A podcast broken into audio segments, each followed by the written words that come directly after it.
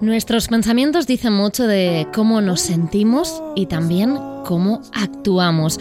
Lo hemos aprendido en anteriores capítulos. Pero, ¿qué pasa si mis pensamientos son de forma continuada negativos o repetitivos? ¿Qué me está pasando? ¿Puedo evitarlo?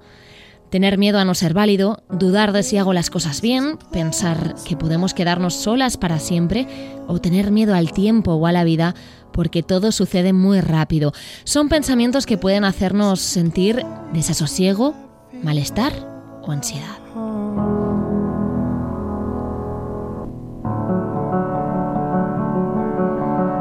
Son pensamientos repetitivos que cuestionan nuestra situación personal, laboral, de pareja o familiar y que sin querer se entrometen en nuestro día a día, nos paralizan, nos hacen sentir inseguros.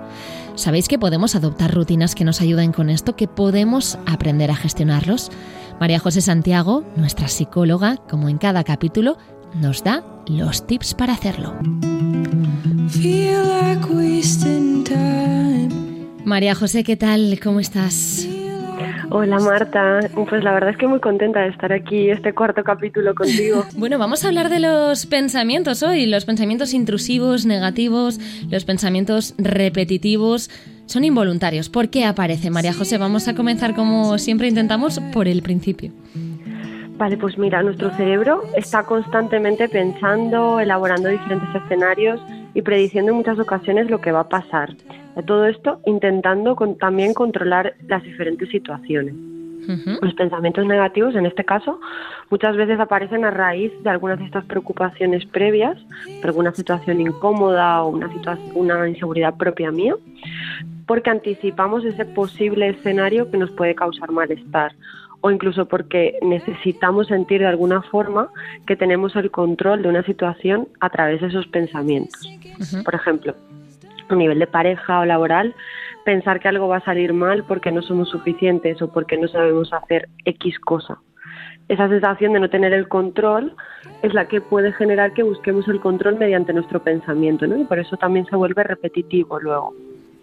Estos pensamientos, además, suelen tener una forma de pensamiento absolutista que se repiten una y otra vez en, nuestra cabeza y ahí es donde se vuelven incluso rumiativos ¿no? también. ¿Y eso no, nos pasa a todos o, qué es lo que nos hace pensar y, en qué situaciones suelen aparecer estos pensamientos?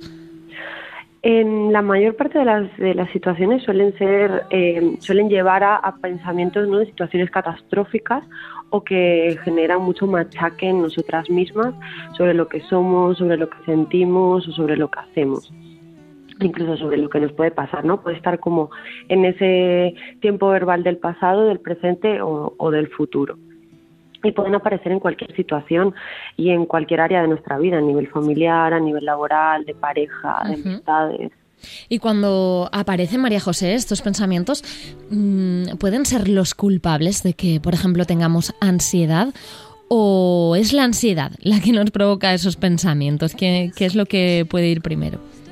Pues puede ser de por ambas partes, ¿no? Algunas veces el tenerlos es lo que puede desencadenar un estado de ansiedad o puede ser a raíz de ese ataque de ansiedad que yo empiezo a tener esos pensamientos negativos, ¿no? Muchas personas, por ejemplo, cuando describen que están teniendo un ataque de ansiedad, eh, empiezan a pensar en ese momento, eh, bueno, empiezan a tener pensamientos negativos muy catastróficos, ¿no?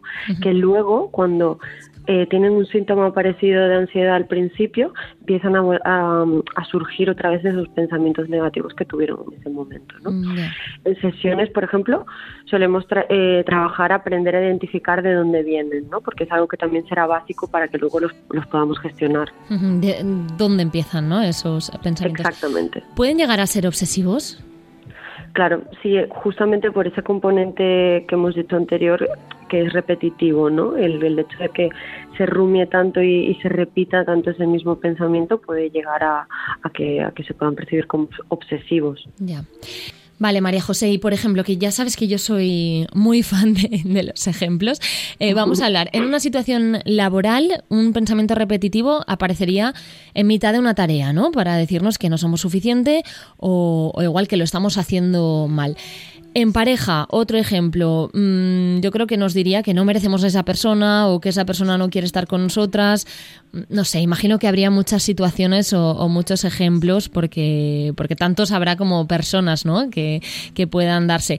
Pero ¿cuándo son un problema? Porque todo esto eh, nos ha pasado a todos en algún momento puntual.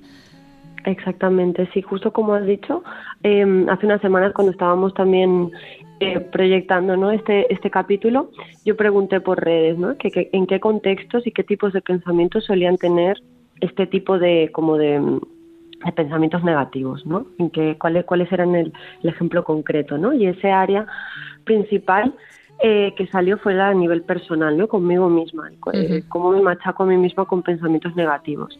Luego era seguido por el laboral, por el de pareja y familiar, ¿no? Por lo tanto, estos pensamientos, como comentábamos antes, están presentes en cada área de mi, de mi vida, ¿no? Y por otro lado, estos pensamientos, o los pensamientos que más se repitieron eran los relacionados a no sentirnos suficiente o a no ser suficientemente buenas para un trabajo o para una pareja, ¿no?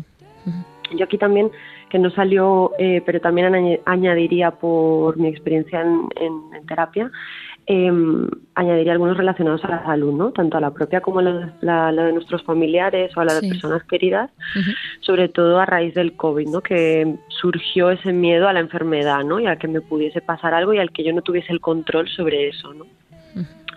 Eh, entonces, con todo esto, yo creo que el problema realmente ocurre cuando esos pensamientos me limitan, y no me dejan disfrutar de la situación en la que estoy y me dejan en un estado de malestar, con este bucle de pensamiento que incluso me puede hacer evitar ciertas situaciones, hacer ciertas cosas, estar con ciertas personas por ese miedo a.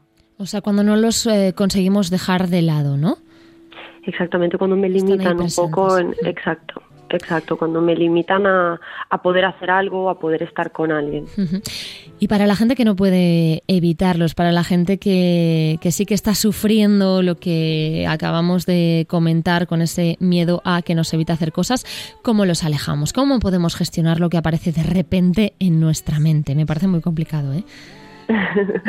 pues vale, como yo decía antes, eh, estos pensamientos bueno, como estábamos comentando al principio, ¿no? que son involuntarios y, que, y que además suelen eh, tener un contenido creíble. ¿no? Lo, digo, lo digo haciendo las entre comillas eh, por detrás porque el contenido a veces se basa en cosas que no nos han podido pasar anteriormente o que en ciertos medios tienen un tono realista. ¿no? o sea que no son cosas que, que sean eh, desorbitadas, ¿no? Es algo que o ya me ha pasado o yo le doy credibilidad por algún lado. Exactamente, porque le haya pasado a alguien cercano o porque en sí la situación en cierta medida pueda tener ese tono realista, ¿no? Entonces, yo propongo que pillemos la libreta que tenemos para, para los podcasts. yo ya la tengo aquí, ¿eh? ya la tengo. ya sabes que yo soy súper fan también de escribir. Venga, pues empecemos por ahí. Perfecto, pues para empezar yo apuntaría el pensamiento, ¿no? Ya que esto me permite distanciarme de, de él y poder sacarlo, ¿no? Como si lo pudiese ver con perspectiva y desde fuera para poder hacer algo con él, ¿no? me da siempre y, creo que en otro capítulo lo comenté, el hecho de, escribirlo ya no solo me da esa distancia, pero me da esa sensación de que puedo hacer algo con él, que lo puedo tocar, ¿no? De cierta forma, ¿no? Entonces, a partir de aquí propongo algunas técnicas.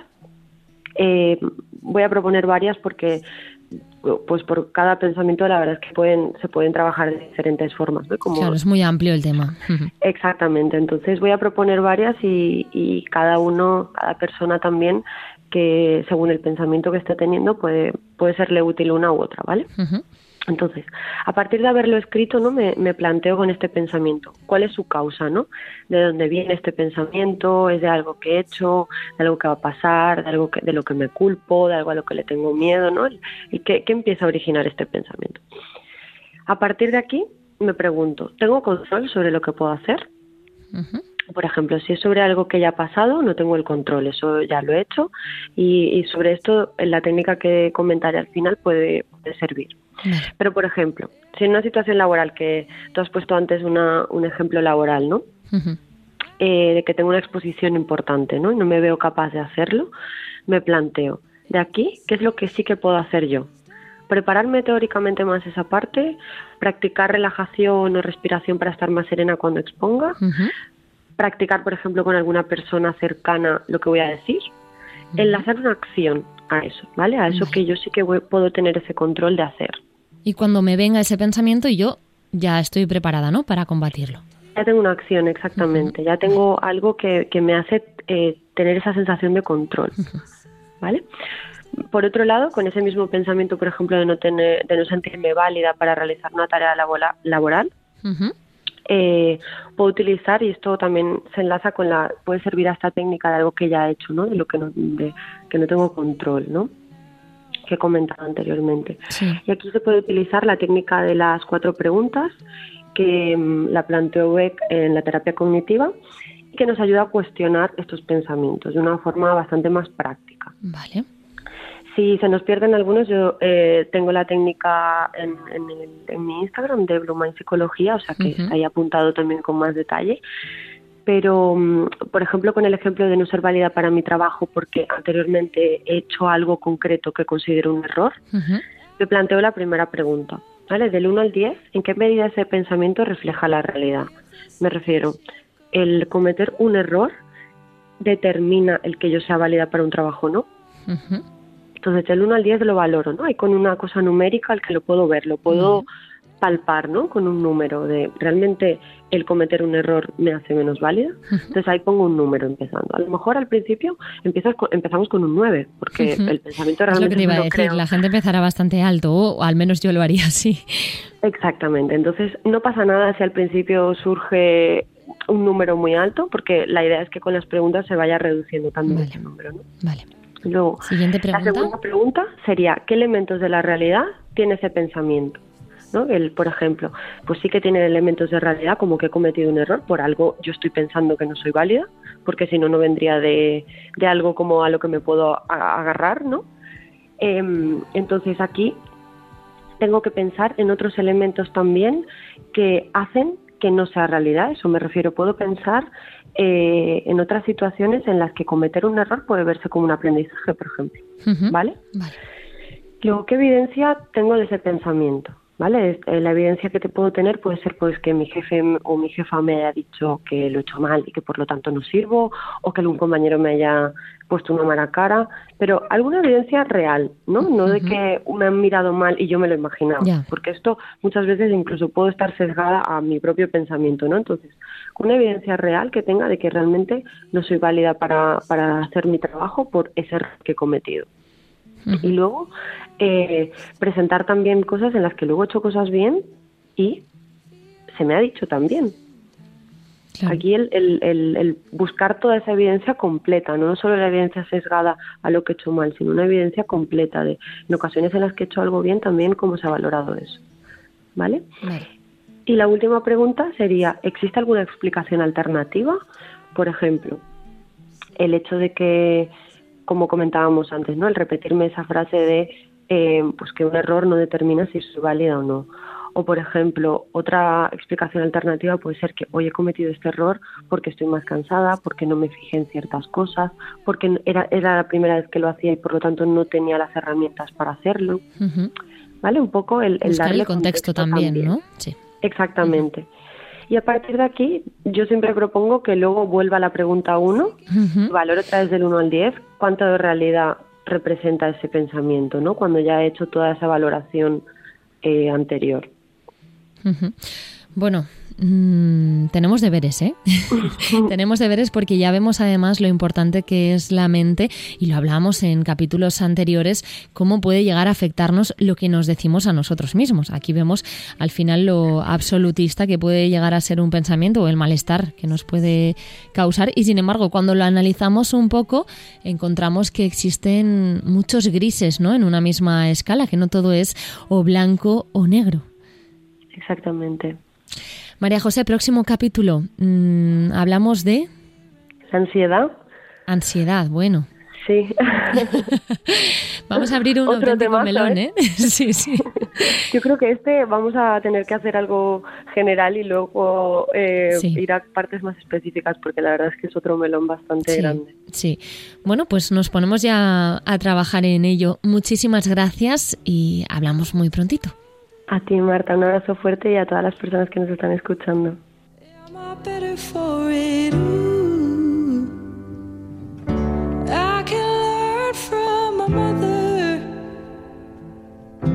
If this sinking ship goes down.